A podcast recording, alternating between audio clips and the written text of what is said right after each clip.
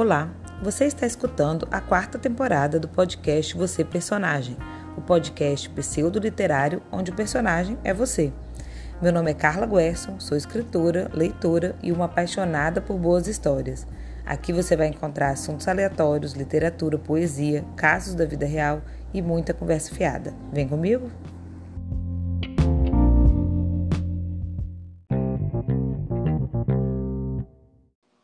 Olá, pessoal! Hoje eu trouxe a Letícia Bassi para a gente conversar. A Letícia é atriz, escritora, performer e, nossa, eu amei o livro dela desde que ela lançou três anos atrás. Ela está relançando o livro e eu estou muito feliz de trazer ela hoje. Antes de começar a fazer as perguntas, vou pedir para ela se apresentar. Pode se apresentar para a gente, Letícia? Olá, muito obrigada por, pelo convite, por essa conversa. Meu nome é Letícia, eu sou mãe do Pedro e da Luna. O Pedro está com quatro anos, a Luna está com dez meses. Um, eu sou atriz, performer, escritora, é, também diretora, arte educadora. Me relaciono aí com as artes, com diversas linguagens. Venho do teatro, né? então minha escrita ela vem e a partir do teatro, através do teatro, né? através do corpo. Eu diria que é uma escrita que se dá pela experiência corpo. Letícia, eu já, a primeira coisa que já me chamou a atenção na sua apresentação é uma coisa que aparece muito do seu livro. É óbvio que eu conhecia você antes de ler o livro, mas eu acho que mesmo quem não conhece, ao pegar o seu livro, ao manusear o seu livro, ao abrir, ele percebe isso que você falou, de ser um livro que vem de uma performance, que vem de um corpo, né? Ele é um livro que tem muito tem muito de você materializado no livro, não você no sentido pessoa individual, mas você o eu lírico, né, a escritora, assim. E, e, isso chama muita atenção, tanto na forma da escrita, na linguagem, quanto na, na forma de distribuição das palavras na página, é, a coisa da, das as estampas, né? Como é que fala? As, as figuras que você escolhe para colocar, a forma de diagramação do livro. É um livro todo performático. Eu classificaria ele assim como um livro performance, né? Aí eu queria te perguntar sobre isso, sobre a influência do teatro na neste livro, né, na concepção deste livro.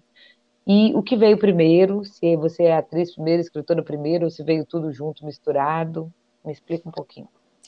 É, Carla, a minha, a minha formação, né? É, primeiro me formei em audiovisual, em comunicação social pela Casper Libero, mas o teatro me acompanha aí desde os 14 anos. Antes dos 14 anos, eu já eu venho da dança, né? Aquela coisa balé clássico que a minha mãe me colocou desde pequenininha, mas e que e que assim influenciou muito no, no meu corpo, né? O, o balé ele traz uma, uma noção de tempo, de espaço, de ritmo né, uhum. de, de espacialidade. É, e aí o teatro ainda mais né, me traz traba esse trabalho com o coletivo, com o corpo, com a palavra. A minha formação de atriz, eu sempre percebendo e me conscientizando dessa minha trajetória hoje, assim, olhando para trás um pouco, eu percebo que a palavra sempre foi muito presente é, nos meus trabalhos, né? O discurso, aquilo que se diz, não só é, a palavra enquanto enquanto texto, né? A palavra enquanto coisa ali, mas também um discurso enquanto corpo, né? E, e de que maneira uhum. essas duas coisas se relacionam, se entrelaçam, assim. É, o gesto, né, da atriz, a ação física da atriz é, é texto também, né? É discurso também.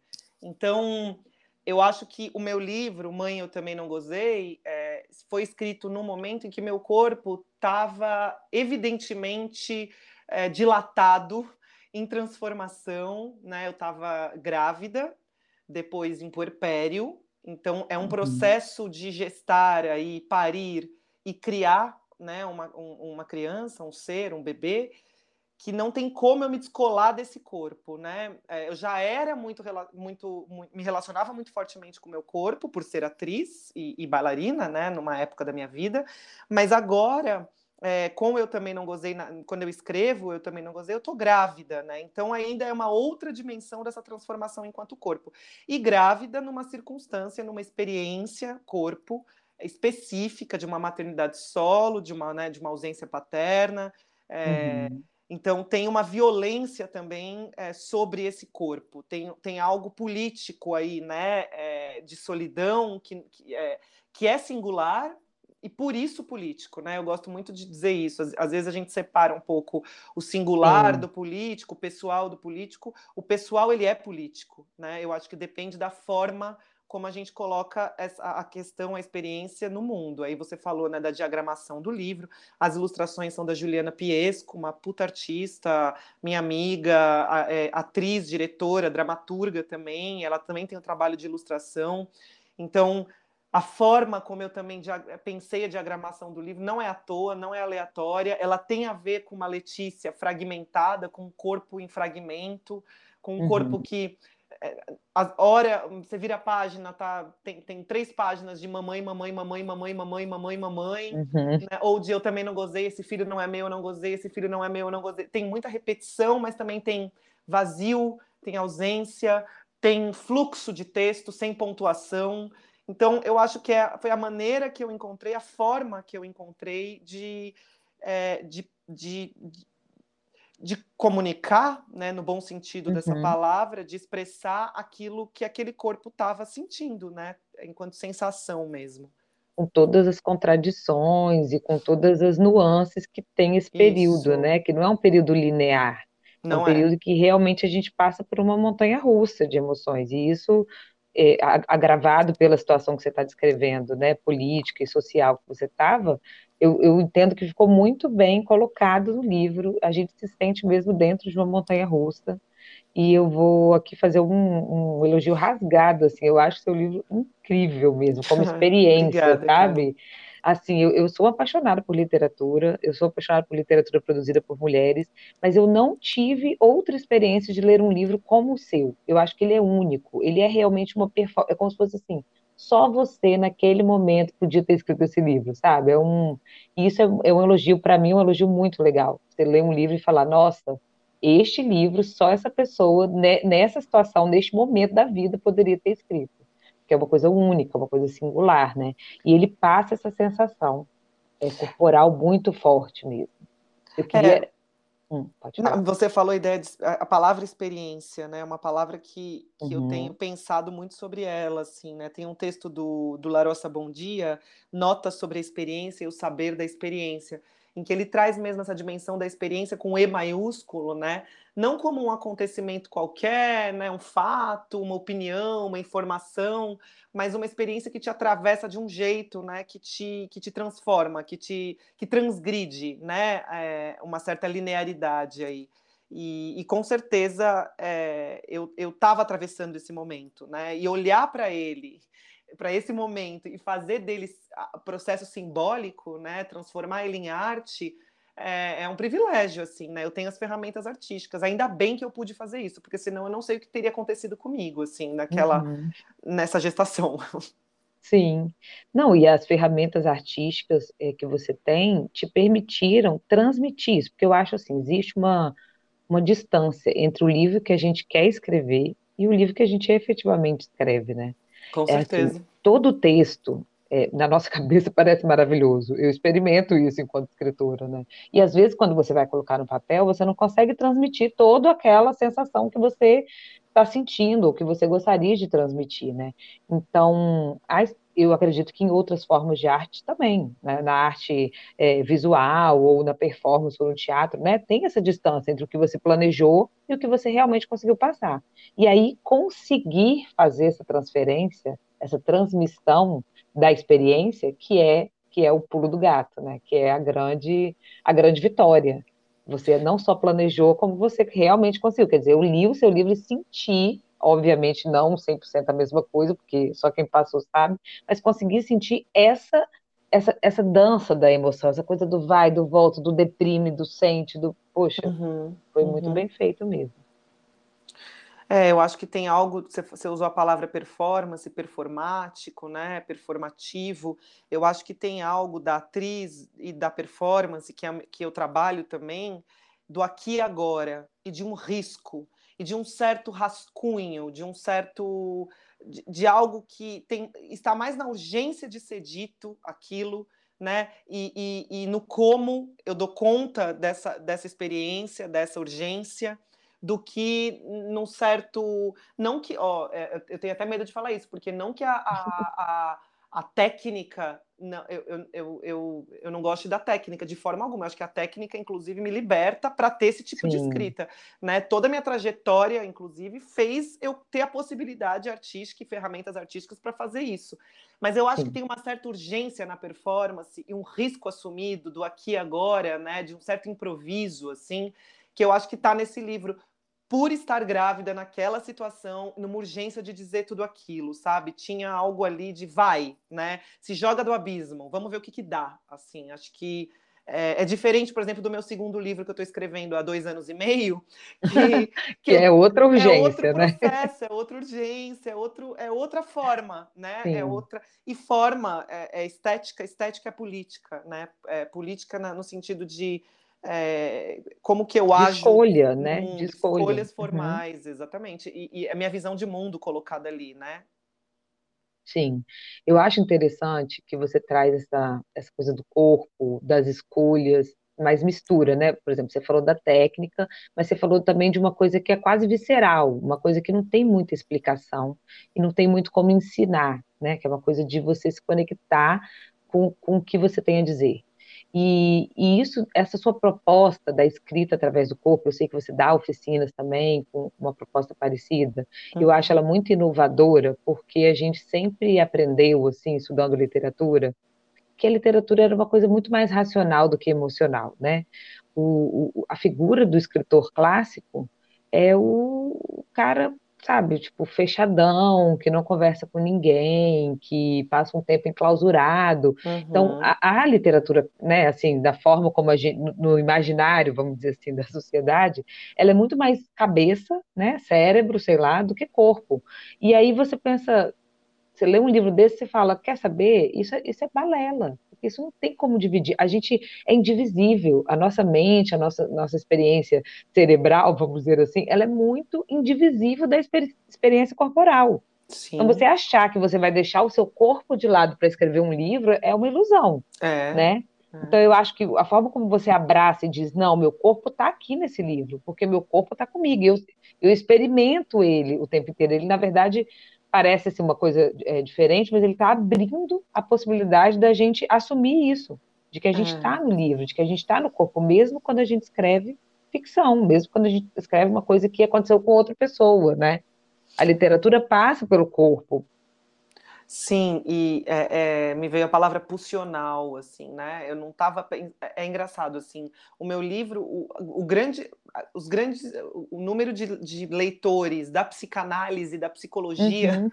Que vieram atrás de mim, assim, para comprar o livro, foi uma surpresa para mim. Eu achei que meu livro ia ser mais vendido na minha galera, do teatro, da poesia, da literatura, das artes cênicas e tal. Vi que não, né? O pessoal que mais comprou meu livro foi o pessoal da psicanálise. E no primeiro momento eu estranhei, eu falei, nossa, que por que, né? Isso está acontecendo. Hoje eu entendo por quê. Porque é, é a experiência, essa noção de, de um corpo pulsional, né?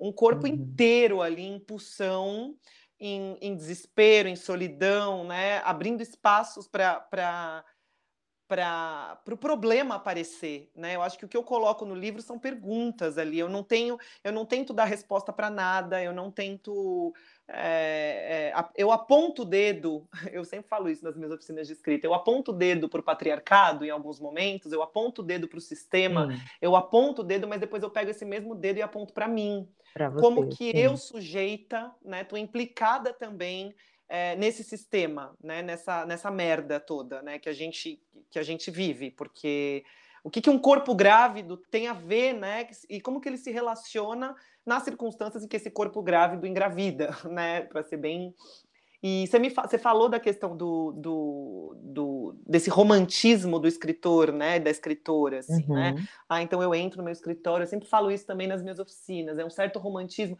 Eu entro no meu escritório, eu coloco um bar para tocar na minha vitrola, eu tenho uma taça de vinho tinto, eu acendo um incenso e eu fico ali Sim. mergulhada naquele ritual e sento na frente do meu computador e vem uma inspiração e eu escrevo o romance da minha vida, né? Aí, ou outro exemplo que eu sempre dou, ou estou na praia, estendo na minha canga, vejo o pôr do sol, acendo um baseado e fico ali e pego meu caderno e escrevo o romance da minha vida, poesia, mas não se trata disso, né? A, a, a, escrita ela não pode ser isso. A gente precisa, né? Isso está desmistificar, é, né? A gente a precisa desmistificar, desromantizar essa ideia de escrita também, que é uma ideia burguesa, que é uma ideia. Exatamente. Não é isso, né? Até porque se a escrita foi isso, as mulheres vão continuar de fora da escrita. Exatamente. Porque as mulheres, quais mulheres que, gente, que teriam o privilégio, como diz nossa querida Virgínia, de ter um teto todo seu, né? Que hoje pois eu é. até brinco que não é um teto todo seu, é um tempo todo seu. Porque é. às vezes o teto a gente tem, mas a gente não tem tempo, a gente não tem momento. A gente, eu acho engraçado é, quando a pessoa pergunta assim, qual é o seu ritual de escrita? Eu acho tão engraçado. Eu falo, ritual, amigo, eu estou escrevendo enquanto eu estou vivendo, alimentando as crianças, trabalhando, Exatamente. sabe? Nota de celular, no canto, e claro, de vez em quando a gente consegue tirar um tempo para escrever, mas ritual de escrita é, é ou, faz, muito... é, ou fazer do cotidiano o próprio ritual, né? Aí, aí eu acho que a coisa funciona. Porque é um auto boicote também, né? Nas oficinas de escrita eu percebo muito os alunos, as participantes, enfim, falando: é, ah, eu não tenho tempo para escrever. Uhum. Né? Ah, eu não consigo ter um momento de silêncio para escrever. E como é que seria escrever no caos? Como é que seria escrever na falta de tempo? Né? O tempo é, é. elástico. É. é. só pensar tempo... em Carolina Maria de Jesus, né? Sim, que escrevia, é, catadora, é. enfim. Não, e é, é, muito louco, porque eu também não gosto. O meu livro foi escrito é, amamentando Pedro, sozinha dentro da minha casa, no bloco de notas do celular. Enquanto eu fazia cocô, o Pedro sentadinho do meu lado ali, eu pegava o celular e escrevia o que dava, o que vinha. E a forma do livro só se fez enquanto forma justamente por conta desse processo uhum. né, caótico, porque senão ia ser outra coisa. Então, ao invés do auto-boicote, do não consigo, não consigo, como é que seria escrever na falta do tempo, né? Acho que é, é aí que está o segredo, assim, é aí que está a escrita enquanto urgência, enquanto performance, corpo, né? Sim, e a escrita caótica, você fala, ah, eu escrevi, porque você estava vivendo um momento caótico, né? Uhum. Você escreveu de forma caótica. E o livro, se você analisar, ele é caótico, ele tem palavras por tudo quanto é lado, né? Isso. Mas isso é, é, o que a gente estava conversando, tem tudo a ver com a, com a proposta, né? Com o que você está tentando passar. Agora você está escrevendo um outro livro, você está tentando passar um outro momento, uma outra coisa. Agora, puxando, voltando sobre o que você falou da psicanálise, né? De, de atrair muitos psicanalistas, eu fiquei pensando o que que faz, assim, eu acho que eu acho que tem um pouco a ver com a questão da palavra, porque a, eu não sou psicanalista, mas sou filho de psicanalista, e quando a gente é filho de, de uma pessoa que tem uma profissão, a gente, né, meio que uhum. faz aquela profissão. Com certeza. Então, eu me arrisco a dizer assim, eu faço análise há 20 anos, que a análise passa muito pela palavra, né? Uhum. Tipo assim, você num processo de análise, você está o tempo todo buscando a palavra que vai dizer o que o outro está escutando lá, o que o seu analista está escutando. Então, é transformar o seu inconsciente, os seus incômodos em palavra. E isso é o que você fez na literatura, né? Isso, na verdade, é o que a gente faz na literatura, mas você fez de forma é, bem é, firme, assim, bem pulsante, como uhum. você mesmo disse e eles gostam também desse termo, né, do pulsante, fora que o gozei, para o psicanalista, é a ah, palavra é? preferida do mundo, né? E, e, junto com mãe no título, acho que cria pois um é. circuito ali, gozei, mãe, maternidade, gozo, né, com certeza. E esse gozo psicanalítico de ser mãe, né, uhum. que é justo o gozo do seu livro, que é o gozo do, do que não é alegria, é um gozo dúbio, né, é uma é. coisa que você sofre e, e gosta ao mesmo tempo, enfim. É, eu, eu, entendo por que, que eles ficam atrás de você. Tem uma, tem uma parte do seu livro que eu, que eu separei para ler aqui, um trechinho só, que fala assim, ó. Minha intenção é que esse discurso que sai do meu útero atravesse o seu corpo. É só uma tentativa, assim como a vida. Viver é uma tentativa alucinada de não morrer, de escapar da própria morte, de desafiar a própria morte você traz muito esse elemento da morte, né? Principalmente ali no meio do livro, tra trazendo até uma aproximação do nascimento com a morte, o gozo como uma pequena morte, né? Que tem essa questão do uhum. orgasmo também. Eu fiquei muito assim incomodada com isso da morte, incomodada no bom sentido, pensando em como a literatura se aproxima com essa tentativa de, de não morrer. E aí eu lembrei de uma frase da Rosa Monteiro, que eu li naquele A Louca da Casa, que, uhum. que, era assim, eu não vou lembrar exatamente, mas algo assim, a gente sempre escreve contra a morte. ela fala. E aí eu fiquei pensando nisso, assim, será que esse seu livro não foi para você? Queria que você me dissesse se minha hipótese está correta, uma tentativa de não morrer, né, de não se entregar ali. E às vezes eu penso que a gente escreve para fugir, mas eu acho que a gente escreve muito mais para ficar, muito mais para não acabar, para não se entregar, do que realmente para fugir. Como que é essa experiência para você? Sim, é, a sua hipótese está certa. Eu é isso. Eu acho que se eu não tivesse escrito esse livro, sem exageros, eu não sei se eu estaria aqui. Acho que o livro me aterrou, o livro, o processo de criação do livro, junto com a performance, né? Porque eu criei uma performance em paralelo, assim. É... Não sei, eu tenho um pouco de receio de usar essa palavra, mas vou usar ela poeticamente, assim. Me salvou mesmo. Acho uhum. que a escrita eu não sei se é Clarice, eu posso, não sei se é Hilda, que tem uma frase, eu escrevo para perdurar. É, eu acho que tem uma, uma ideia nesse lugar, Sim. assim, para mim, de, de perdurar mesmo, de suspender o tempo e de e, e não minha escrita não tem a ver com a fuga muito pelo contrário a minha escrita tem a ver com o aterramento com a consciência com a elaboração de estar aqui agora assim é, eu não quero fugir da realidade, eu quero olhar para ela e fazer moldura nela. O que aconteceu é, é, enquanto experiência corpo é que eu não tinha, quando eu engravido naquela circunstância, eu, eu fico sem chão uhum. e, e num vazio que não tem moldura, que não tem fronteira a, a, é, o processo de simbolização foi a possibilidade que eu encontrei de criar moldura, de fazer borda, de fazer moldura nesse vazio, e aí, sei lá, eu transformei num círculo, eu transformei num, uhum. numa forma qualquer, não sei exatamente que forma, mas que me possibilitou é, é, me entender enquanto presença. Olha, eu tô aqui, olha, meu filho tá aqui na minha frente, olha só, eu tô em uma cicatriz de uma cesárea aqui olha meu puerpério como está, isso aqui é, é possível? É por, por, por que, que eu estou sozinha nesse puerpério? Por que, que ninguém, ninguém me avisou que o puerpério seria assim? Por que, que, por que, que os possíveis genitores estão sumidos? Por que, que eu estou atrás de um pai que não quer ser pai? Por que, que eu não chamo de genitor ao invés de pai? Qual que é a diferença? Foi me possibil... essa, essa borda, né, essa moldura foi me possibilitando fazer perguntas para mim mesma, para a realidade que esse corpo estava inserido e também para a realidade política social que vai para além de mim. Então, acho que a minha maior preocupação quando eu escrevi o livro era eh, não ficar umbigada, não ficar em mim, em mim, em mim. Ah, eu vou vomitar aqui uhum. as minhas dores. Vou... Eh, para quem que interessa isso? Então, é, quando eu faço borda, quando eu crio consciência do que está acontecendo comigo, eu crio consciência de um Brasil de mais de 5,5 milhões de crianças sem o nome do pai no registro. E o que, que significa isso? Então, aí eu vou em busca da psicanálise, eu vou em busca do judiciário, uhum. eu vou uhum. estudar é, é, é, o que, que é a socialização desse corpo com útero, o que, que né?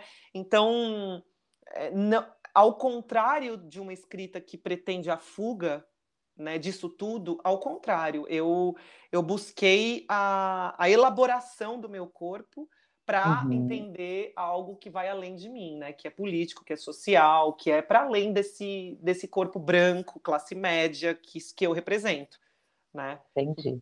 Mas é interessante você trazer essa coisa do individual, porque o que a gente vê na prática, assim, na teoria pode parecer isso, né? Ah, eu estou escrevendo muito sobre mim mesma, enfim, isso não vai, quem quer saber disso, quem tem interesse. Mas o que a gente vê na prática é que quanto mais individual a escrita, mais identificação ela tem com as outras Isso. pessoas, né? Porque se você escrevesse assim um, sabe assim, um manifesto bem genérico, assim, tipo, mulheres têm direito de saber quem são os pais, sabe assim, uma coisa Sim. bem. Aí quando você não escreve isso genérico e quando, e quando você escreve a sua experiência, aquela parte, por exemplo, que você faz a entrevista, né? Assim, oi, você Corvo 1, Corvo 2, Corvo uhum. 3, Corvo 4. É uma experiência, quer dizer, não, nem vou entrar aqui no fato se é verdade ou não, mas é uma coisa individual, é uma, é uma é. narrativa individual de uma pessoa. Mas a chance da gente se identificar com aquilo é muito maior do que se você escrevesse. as mulheres que não têm Sim. uma paternidade presente passam por isso, entende? Aproxima, então, assim, a, né? Aproxima. A, a, identificação da literatura parte do individual, parte do, do, do, pequeno mesmo, de uma frase que você leu e se, e se identificou. Então, por exemplo, uma das frases que, uma das partes que eu mais me identifiquei do seu livro é a parte que você conta do encontro com a sua mãe, da conversa com a sua mãe, né, de como foi é, essa mãe se tornar avó. Tem uma, uma parte que eu estou com ela aberta, que vou ler um pedacinho, que é página 45, fala assim: Abracei minha mãe e senti seu ventre vazio encostando no meu ventre cheio. Perdi o meu contorno. Espantei-me com a minha própria existência. Pela primeira vez, senti a falta de compreensão, o susto, o amor e a ausência da minha mãe. Dei-me conta de tudo que antes parecia nem existir. Deixei de ser filha, agora era minha vez de parir. Então, essa transição, quer dizer, você está falando uma coisa individual, é a sua experiência ou a experiência da personagem, mas eu me identifico muito. Eu vejo e falo, sim, eu senti isso, né? Uhum, eu, eu uhum. senti esse vazio também, eu senti que eu estava agora, a partir do momento de me tornar mãe, compreendendo coisas que eu nunca compreendi. Eu enxerguei na minha mãe, quando eu estava grávida e quando eu pari, uma mulher que eu não tinha enxergado, porque até, até então, para mim, ela não era mulher, ela era mãe. E é muito impressionante como muda, né? É, é, é a gente descobrir que a, que a gente está grávida, que a gente olha para uhum. nossa mãe ali, acabou, assim, parece que é, é, é o perder o contorno mesmo, o contorno daquela filha, né? O contorno daquela relação de mãe-filha. Eu também senti isso, Carla, assim. É, e é louco, porque tem coisa que a gente não consegue nomear, né? Essa Sim. sensação, eu não consigo descrever ela, né? E aí, por isso que eu uso da metáfora do ventre cheio, do ventre vazio, do perdi minha, meu contorno, né? Uma tentativa de dar conta aí, imagem, sensação dessa, disso que você está dizendo que você se identifica, assim, né? Eu gosto da ideia do contorno, me lembrou até uma, um trecho da Amiga Genial, da Helena Ferrante, uhum. que ela que a personagem, a Lila, passa por uma experiência, eu não me lembro a palavra que ela usa, mas é algo como contorno, descontornamento ou desfiguramento, né? Ela perde, ela usa uma palavra em italiano que significa isso mesmo, que é se tornar fluida, sem contorno. Sim. Ela passa por isso algumas vezes na vida dela, a Lila, umas três vezes, eu acho. E eu acho que a experiência de maternidade ela é uma experiência muito de perder o contorno, quer dizer, mesmo você está falando desse momento do encontro com a mãe, que tem isso, tipo, agora eu não caibo mais aqui, onde eu cabia como filha, mas a própria experiência corporal, você perde o contorno, né? É. Você tinha um corpo, aquele corpo agora tem outro perímetro, e, e que nunca vai voltar, e a gente nem quer que volte, né? E, e, mas aquilo simbolicamente também tem esse sentido de contorno, de você não saber mais onde começa e onde termina. É. A partir do momento que você tem um filho, né? Eu uso, eu lembrei agora que eu tenho um momento que eu uso, né? Não tinha mais volta. Essa, eu, acho que eu repito essa frase, não essa tinha frase. mais volta, né? Não, é isso. A partir do momento que eu descubro que eu tô grávida, né, e a gente decide continuar com a gestação, né, nós que temos esse privilégio de decidir ou não, é, é, não tem mais volta, né, daqui para frente, é como se o passado, como se a possibilidade, é, muda a, a, noção de tempo e espaço, né, é, é, isso, é uma falta de contorno mesmo, tanto física, né, concreta, é, corporal, quanto um contorno espaço-tempo, existencial, né. Sim. E essa coisa do contorno também me passa uma, uma imagem de você perder o controle do seu próprio corpo, Uhum, né? Que tem uhum. tudo a ver com a, com a experiência do parto também, né? Eu vi que você narrou que não fez um parto normal, fez uma um parto cesariana. Eu também não, não consegui, até tentei fazer o parto normal, mas não Sim. consegui. E estava conversando outro dia com uma, umas amigas que são doulas, até me chamaram para uma live, e eu falei, gente, eu não tenho o que dizer, eu não pari. Ela falou, não, mas vamos conversar exatamente sobre isso, sabe? A experiência de querer parir, não parir, enfim, e, e, e da coisa do controle, porque eu acho que tem muito a ver com isso que a gente quer o tempo todo manter o controle e ficar grávida, especialmente na situação que você ficou, que é uma gravidez não planejada, né? Já é o início da perda do controle. O, é, o Carla, mas ó, eu não sei como é que você deu a sua, a sua, o seu parto, nem vem ao caso, mas assim, é, quando você diz eu não pari, porque não não foi um parto vaginal, né? É, você você pariu de, de, uhum. é, pela, através da cesárea, né? Pela cesárea, ainda bem, eu também. Mas a, eu acho que a, a via de parto, né, por onde o bebê sai, eu acho que não quer dizer que você não pariu, ou pariu ou não passou pelo trabalho de parto, ou passou. Por exemplo, o, me, o, a minha, a, o meu parto com o Pedro, eu não tive um trabalho de parto, realmente. Os caras me colocaram ocitocina ali, eu fiquei ali sem trabalho de parto uhum. nenhum, 23 horas, achando que estava em trabalho de parto. A minha segunda gestação, eu também foi cesárea, 19 horas de trabalho, mas aí eu tive trabalho de parto. Eu entrei uhum. em dilatação, 10 Entendi. centímetros de dilatação, a coreo, core, eh, né, o coroamento se fez, eu senti a cabeça dela na minha vagina, só que teve que ir para cesárea, né? Só para gente mas você sente essa experiência como um parto, né? Não, eu acho que eu acho que foi interessante você dizer isso, porque realmente o que eu disse é até um ato falho. Eu realmente sinto que eu não pari, assim, da minha uhum. experiência. Eu sinto que eu não, não me abri, que foi eu, eu já Sim. fiz análise, meus filhos hoje têm 10, 12 anos. E a conclusão que eu cheguei, né, sei lá é se tá certo ou não, isso, né, de que eu realmente não parei, sabe? Tipo assim, de que não, de que eu não concluí a etapa, de que eu desisti. Sim. Eu já elaborei muito a respeito disso, já até escrevi, enfim. É, eu também sinto um pouco Tamo isso aí, em né, relação né? Elaborando. ao primeiro parto. Engraçado, eu também sinto um pouco isso em relação ao primeiro parto. Tô pensando agora, tá? Enquanto a gente conversa.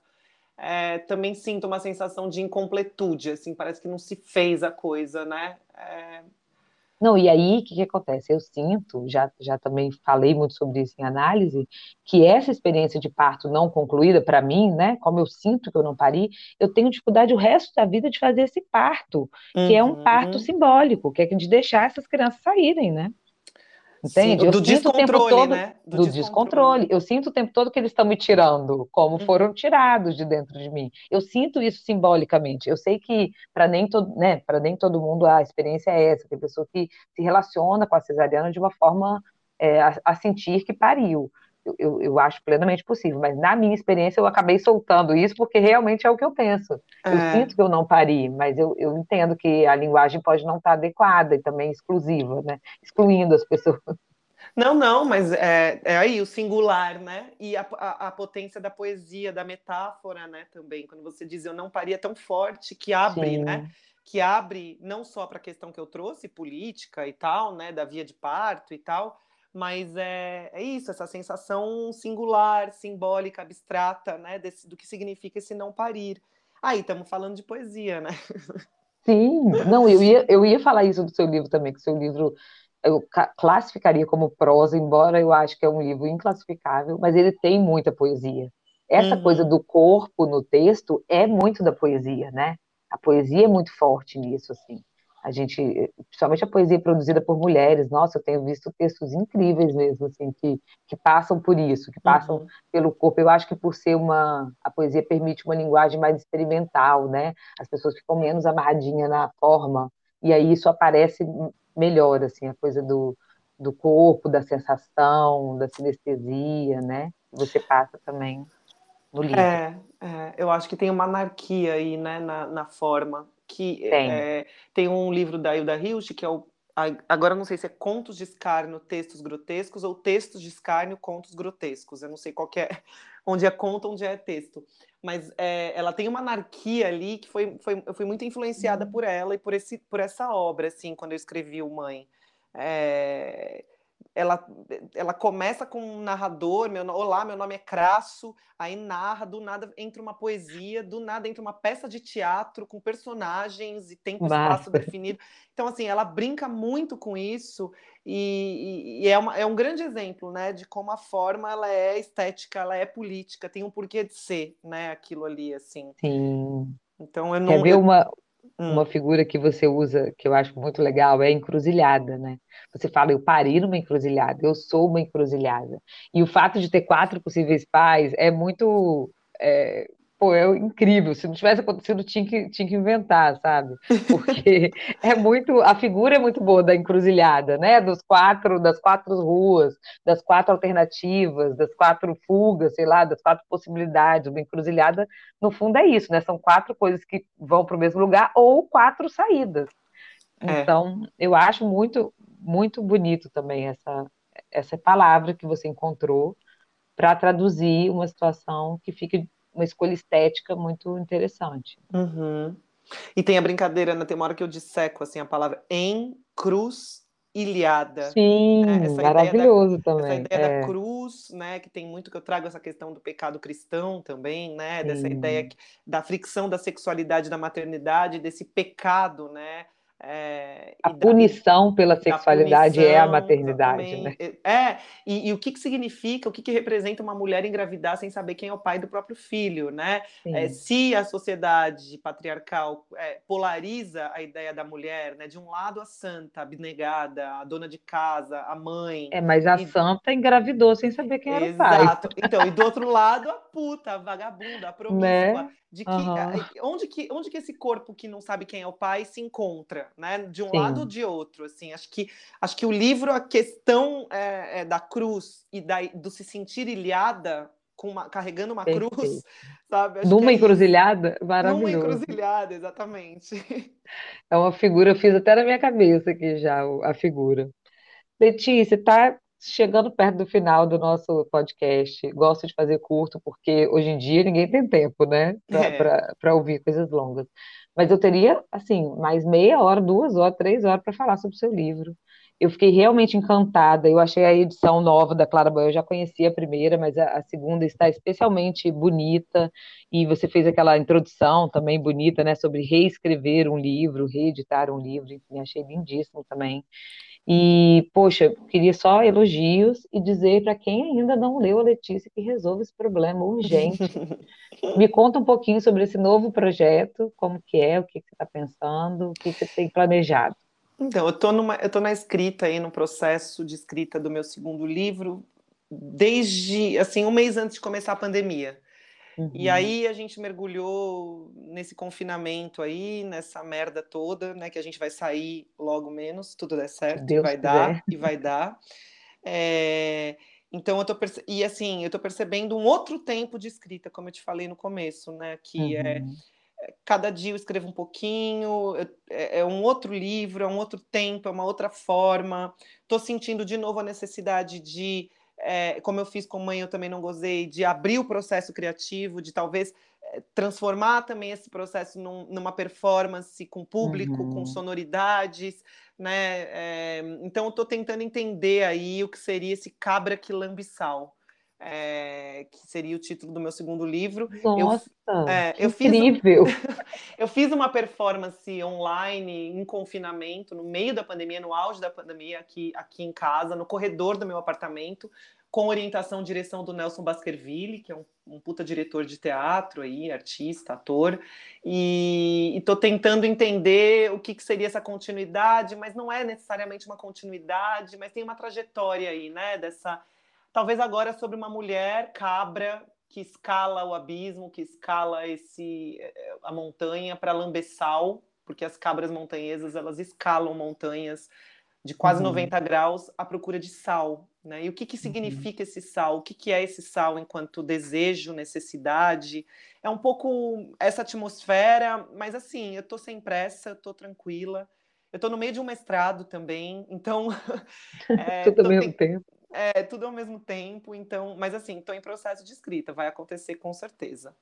Entendi. Nossa, sucesso. Tomara que a gente possa logo ler. Eu achei a ideia incrível e tenho certeza que vai ser maravilhoso. Te agradeço muito por, pelo tempo, pela disponibilidade. Obrigada, Vamos. Carla. Obrigada pelo convite, foi ótimo o papo. E obrigada pelo retorno também da leitura, porque é sempre tão importante né, a gente ouvir como Sim. bateu, como atravessou um outro corpo, assim é, ajuda muito né, no processo criativo. Eu gosto muito sempre de trocar com pessoas. Obrigada pelo convite, Carla.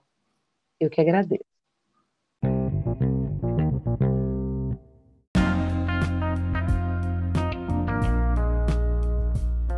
Você acabou de ouvir mais um episódio do podcast Você Personagem. Para saber mais sobre mim, trocar ideia e acompanhar os novos episódios desse podcast, me segue lá no Instagram, arroba Carla Guerson. Vou adorar ouvir tudo que você tem a dizer. Até a próxima!